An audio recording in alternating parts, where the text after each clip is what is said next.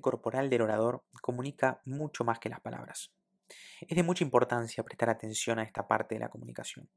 De hecho, hay un montón de porcentajes y de autores que hablan de distintos porcentajes. Me voy a quedar con uno, la verdad que no me gusta mucho atarme a los números porque me parecen muy difíciles de probar, pero bueno, esta comprobación científica estipula que el 55% de la comunicación es no verbal, significa el lenguaje corporal. La tonalidad es de un 37% de esa comunicación, mientras que las palabras utilizadas solamente representan un 7%. Es la famosa regla 73755. Los aspectos que se deben tener en cuenta del lenguaje corporal son los siguientes. Los movimientos deben ser lentos, no caminar rápido ni hacer movimientos bruscos. Las manos deben estar afuera de los bolsillos. Nunca tener las dos. Yo particularmente en alguna conferencia puede que ponga alguna en el bolsillo, pero nunca las dos. Y eso lo hago no por una cuestión de nervios ni nada por el estilo, simplemente por una cuestión de que me siento cómodo de esa forma. No poner las manos atrás. Eso es típico de los maestros de escuela. No es muy cómodo para la audiencia, aunque en realidad genere apertura a posibles preguntas. No caminar por todo el auditorio mientras se habla.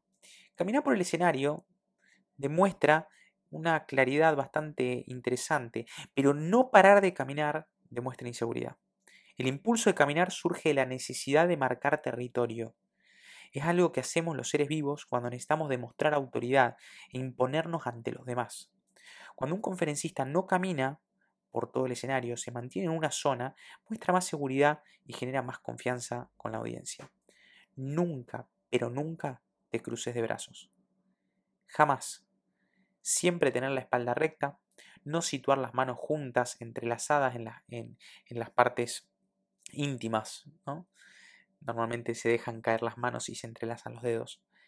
Dejar las manos libres con naturalidad para expresar lo que ellas quieran, siempre y cuando no vayan en contra de las palabras que estamos diciendo.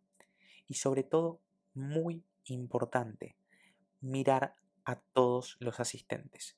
No mirar al techo, no mirar al piso y nunca mirar a un punto fijo, como hay algunos oradores que dicen mirar un punto fijo y vas a solucionar todo el problema. No, no lo hagas a eso, haceme caso.